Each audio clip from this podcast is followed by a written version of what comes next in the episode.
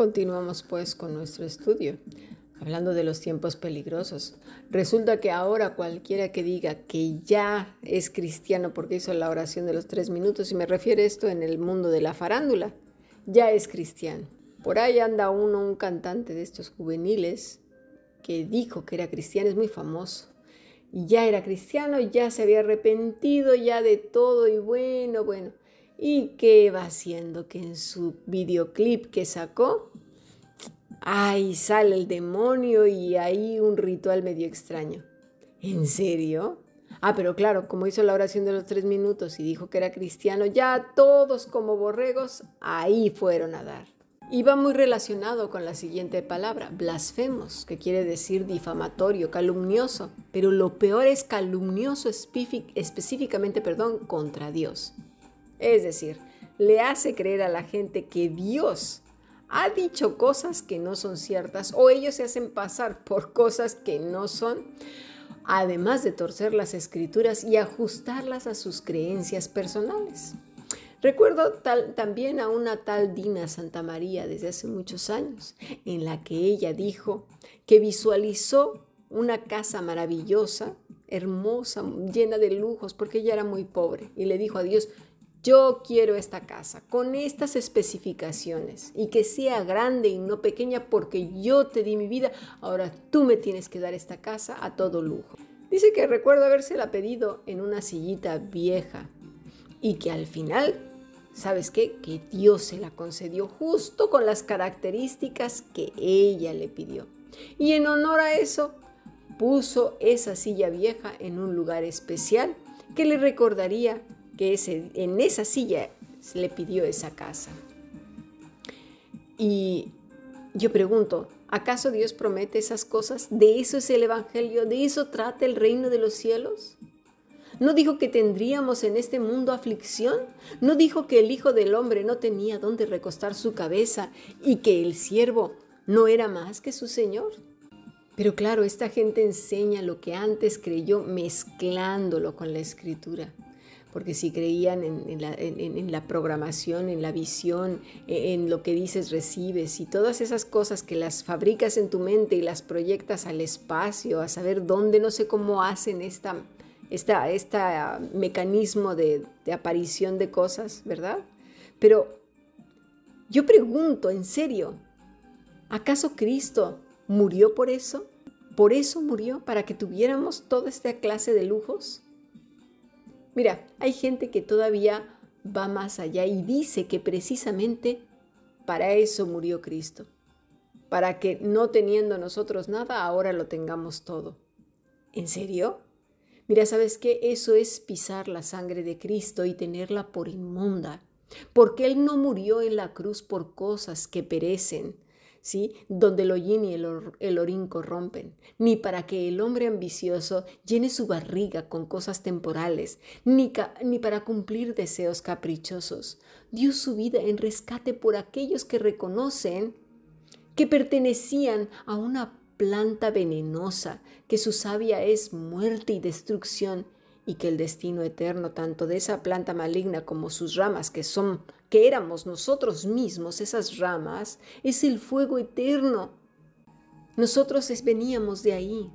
Y ahora corremos a Cristo para ser limpiados de esa savia venenosa y maligna y ser injertados en la vid verdadera y una vida santa, pura y sin mancha que produce fruto agradable, bueno, beneficioso, precioso, no corruptelas y vanidades porque por gracia sois salvos y esto no de vosotros, pues es don de Dios, es algo que ocurre por gracia y misericordia de Dios, aquellos que van humildes de corazón, arrepentidos a buscar de su gracia, por favor. La siguiente palabra es desobedientes a los padres y viene junto con la palabra ingratos, mm, desagradecidos. ¿Cuántas veces hemos escuchado la palabra candil de la calle y oscuridad de su casa? Olvidando a sus padres, no supliendo las necesidades ni afectivas, emocionales, físicas y económicas. Siempre condicionando ese amor, ¿verdad? Siempre dando lo que sobra y lo peor como si fueran perros. de una manera horrible. Hay hijos que tratan a sus padres de una manera espantosa. De verdad sugiero arrepentimiento pronto. Porque, mira, habrá quien diga, pero mis padres no fueron buenos. Bueno, la respuesta creo que es la misma para todos, ¿no? Ni nosotros tampoco. La escritura dice, por cuanto todos pecaron, están destituidos de la gloria de Dios. Y si todos pecadores, todos fallamos en todo, como hijos, como padres, como amigos, como trabajadores, como vecinos, como compañeros, como ciudadanos. Y mira, como creación de Dios le hemos fallado a Él. El que juzga severamente a sus padres se pone como juez de ellos, es decir, como mejor o superior, y peca en el pecado anterior que vimos, ¿verdad? ¿Eh? O sea, aquí nadie se salva, todos. Eh, Pablo arrasa con todo. Debemos de tener cuidado porque Satanás te pondrá a ti o a mí en una trampa muy mala en la cual caeremos y seremos doblemente peor que nuestros padres si a eso nos hemos dedicado, a juzgarlos, criticarlos, maltratarlos, ofenderlos, no honrarles. Y mira, si erraron tanto contigo, perdona y dices, ah, pero si ya perdoné. Ya, pero hay perdones que son de mentiritas y perdones que son verdaderos. Cuando uno perdona, hay liberación del alma y del corazón por todas partes. El primero que es liberado es uno, porque el que no perdona encadena su alma al pasado, a la amargura, a los recuerdos tristes y brutales, y se convierte en presa eterna de ellos, que no nos damos cuenta. Es como si en nuestros pies, en nuestros tobillos hubiera unos grilletes que nos atan al pasado. ¿No entendemos que en Cristo somos libres? Necesitamos soltar toda carga y toda carga también es la falta de perdón. Estamos arruinando nuestro presente y dejando de disfrutar lo que ahora tenemos a causa de la falta de perdón. Cuando soltamos a nuestros padres, no solamente nosotros somos libres, sino también ellos y los aprendemos a ver como lo que son, pecadores igual que nosotros y tienen las mismas posibilidades de equivocarse como tú y como yo. Pablo dice olvidando lo que queda atrás, procediendo a la meta que es Cristo Jesús. Así que perdonemos y seamos libres del pecado que nos acecha y nos priva de vivir en la libertad con que Cristo nos ha hecho libres. Lo de atrás quedó atrás. Cuando una página se cierra, pocas veces se vuelve a leer porque ya pasó, se procede a leer la que está leyéndose hoy, porque esta es porque esta es la que te ha tocado a ti y a mí vivir hoy. Mira, la otra palabra es anocios, que es impíos, irreverentes, malvados, perversos, profano, no santo, dañinos.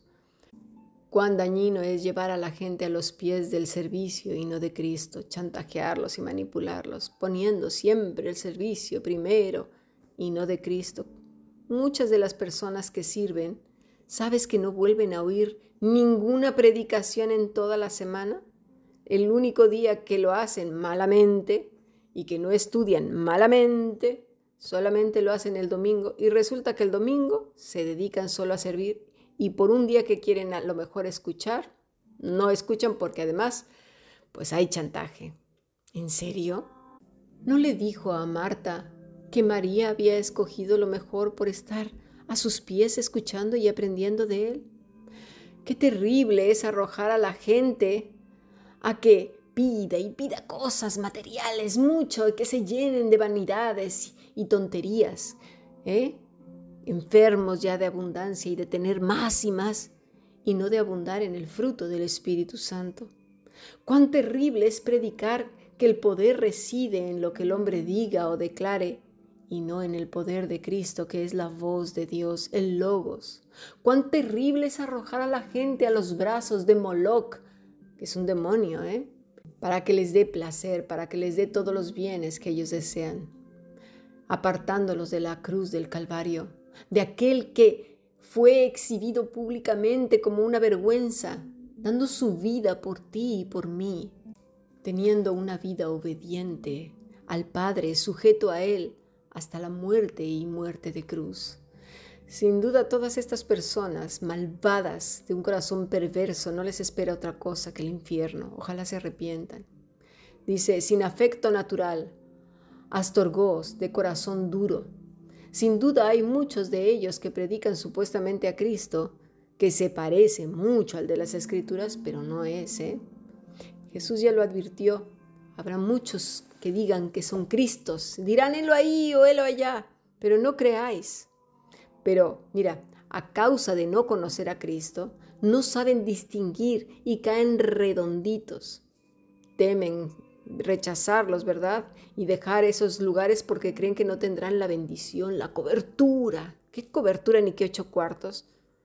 Recordemos la iglesia naciente. Aprendamos de las escrituras, por favor. Necesitamos ser más listos. Hay que largarse de esos lugares y sin nada, no avises, lárgate de ahí. Dice la escritura, sin afecto natural, implacables, calumniadores, intemperantes, crueles, aborrecedores de lo bueno. La palabra es anemeros, crueles, indomables, que irán a su aire porque son los supuestamente ungidos que Dios levantó, aborrecedores de lo bueno, cuando el Señor se puso en una actitud arrogante, hostiles a la virtud divina, traidores, impetuosos, infatuados, amadores de los deleites más que de Dios. La palabra es prodotés, traidores. Observa bien a lo que se refiere porque de aquí depende que tomemos, que tomes decisiones. Dice en el sentido de dar hacia adelante en las manos de otro, es decir, del enemigo. Entregarse, entregador, traidor. Es decir, que te entregan en manos del mismo demonio diciendo que es de parte de Dios. ¿Por qué? Por todo lo que acabamos de ver anteriormente toda esta semana, traidores a Dios, traidores a ti mismo, porque habías depositado tu confianza en ellos y no en el Señor, porque creíste sus mentiras. Sal de ahí corriendo. Porque mira, hablan verdades mezcladas con mentiras. Mira, una mentira ya sabemos que es mentira, pero cuando todo es enredado, eso es lo peligroso. Por eso es indispensable conocer a Jesús. Este término, prodotes, se asigna a Judas prácticamente como un título. Aparece dentro de una lista entonces de caracteres malvados como los que está diciendo Pablo a Timoteo, anunciando que iban a ser abundantes en los últimos días, y no precisamente en el mundo como ya vimos, sino en los locales llamados iglesias. Malamente, ¿verdad? Otra palabra es propetes, precipitados, impetuosos, temerario e irracional, gente que se empeña en que lo que dice eso debe de ser y puntos, es gente irreflexiva. ¿Por qué? Porque son amadores de los deleites, de sí mismos, del poder, dinero, manipulación, de gente que está por debajo de ellos, que les rinda pleitesía, que les siga, porque eso los nutre. Dice, amantes de sí mismos, de los deleites, más que de Dios, porque llevan a la gente más que nada a adorarles a Él, a rendirles a Él, que les obedezca a Él y no la guían a los pies de Cristo, a la gloria y honra y adoración a través de vidas santas, piadosas, apegadas al Maestro, aprendiendo de Él, que es a quien se le debe toda la gloria, toda la honra y todo el honor, es el Rey de Gloria. Cabe decir que como en los tiempos de Jesús, muchos arremeterán y arremeten contra los santos de Dios, buscando aliados, buscando falsos testimonios, siempre manipulados, ¿verdad? ¿Por qué? Porque manipulan mentes de otros que ya tienen malicia, para tener así argumentos aparentemente de solidez para perseguir, masacrar, condenar y acabar con los que realmente son la grey de Dios. Y esto también se va a dar en los últimos tiempos, ya se está dando. Muchas iglesias, cuando algún hermano o hermana piadosa denuncia cosas que se están haciendo mal, toda la iglesia o supuesta iglesia se une en contra de esa persona aun sabiendo que es justa y que es piadosa, pero como le son leales a los hombres más que a Dios, arremeten contra ellos. Pero bien dijo el Señor, que nos envía en medio de lobos. Y sí, muchos ya lo hemos padecido. Sin duda estamos en tiempos peligrosos, así que el que crea estar bien, mire que no caiga. Cabe señalar que la jactancia no tiene lugar en el corazón del creyente Dependemos de Cristo absolutamente, de su gracia, de su favor y de la dirección de su Santo Espíritu para entender, asimilar y obedecer al único Rey verdadero, a Cristo nuestro Señor, para permanecer fieles, para estar esperanzados en Él independientemente de las circunstancias que se nos presenten. Nosotros no somos fieles a los hombres, somos fieles a Cristo y a la verdad. Y cuando esa verdad y ese Cristo maravilloso, único y verdadero es manifestado en la vida íntegra, total de los santos de Dios, el Espíritu Santo dará testimonio a tu corazón de que esa persona es realmente verdadera. Hay fruto y teología, pero si no estamos apegados a Cristo, caeremos en el error y nos volveremos verdugos y asesinos como aquellos que vituperaron y creyendo que matarían a Cristo, se cumpliría la profecía y muchos de nosotros se cumplirá también. Colosenses 2.6 dice, por tanto, de la manera que habéis recibido al Señor Jesucristo, andad en Él, arraigados y sobreedificados en Él y confirmados en la fe, así como habéis sido enseñados, abundando en acciones de gracias. Y que así sea. Una semana más de estudio, una semana más conociendo de nuestro amado Salvador, que nos haya haciendo el bien, que nos haya adorándole, glorificándole y dándole toda la gloria, honra y honor, como dice aquí, en acción de gracias, pase lo que pase. A eso estamos llamados, a vivir para su gloria. Bendiciones, buen fin de semana.